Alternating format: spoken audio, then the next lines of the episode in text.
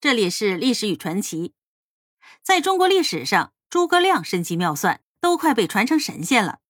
当然了，能人辈出，在中国老百姓的心目当中，能够运筹帷幄、决胜千里之外者，还有一位近乎神仙一样的人物。此人呢，就是前知五百年，后知五百载的刘伯温了。有这样一句诗赞美他：“三分天下诸葛亮，一统江山刘伯温。”朱元璋初见刘伯温的时候啊，非常的尊敬他，当时就请他入座赐酒。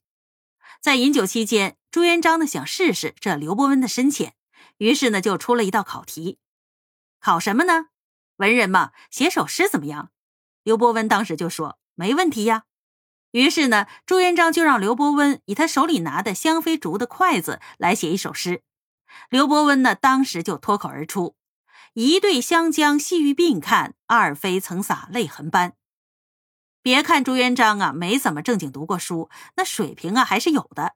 他当时呢就皱着眉，不客气的说：“投金器。”意思就是说呀，这诗啊也不见得高明，倒有些酸腐味儿。可是刘伯温呢并不着急，直接说出了后两句：“汉家四百年天下，尽在刘侯一介间。”这可真是平地起高楼。前两句变成了平稳的铺垫，只不过是让人知道要写的诗是永主而已。后面两句意气磅礴而出，借着一双筷子，把一个谋士惊天伟地的才能无比恰当的表达出来，也难怪朱元璋会大喜过望了。这首诗里呢，藏着一个典故，就是张良借主。当年呢，刘邦与项羽相持不下，有个叫骊姬的纵横家给刘邦出了个主意。让他分封战国时代六国的后代。刘邦呢举棋不定，趁着吃饭的时候来询问张良这个主意如何呀？张良立即表示坚决反对。他从刘邦的石案上抓过了一把筷子，从八个方面力驳这种主张的危害。每提出一个理由，就摆出一根筷子。刘邦觉得呀，还是张良高明，于是呢就收回成命，避免了分裂割据现象的出现。成就了两汉四百年的统一大业，这就是借主代仇这个典故的由来，与张良借仇同义。会写诗和文章呢，还不算的高明，通晓历史又会写诗的才子亦多得很，但不一定都能像刘伯温一样有济世经邦之才。刘伯温呢是个看风水的顶尖高手，所以当初建都金陵的时候，这相地的差事就交给了刘伯温了。刘伯温看好地了之后，就开始打桩。他原来设想的是以前湖为正殿，所以已经把桩打在了水里。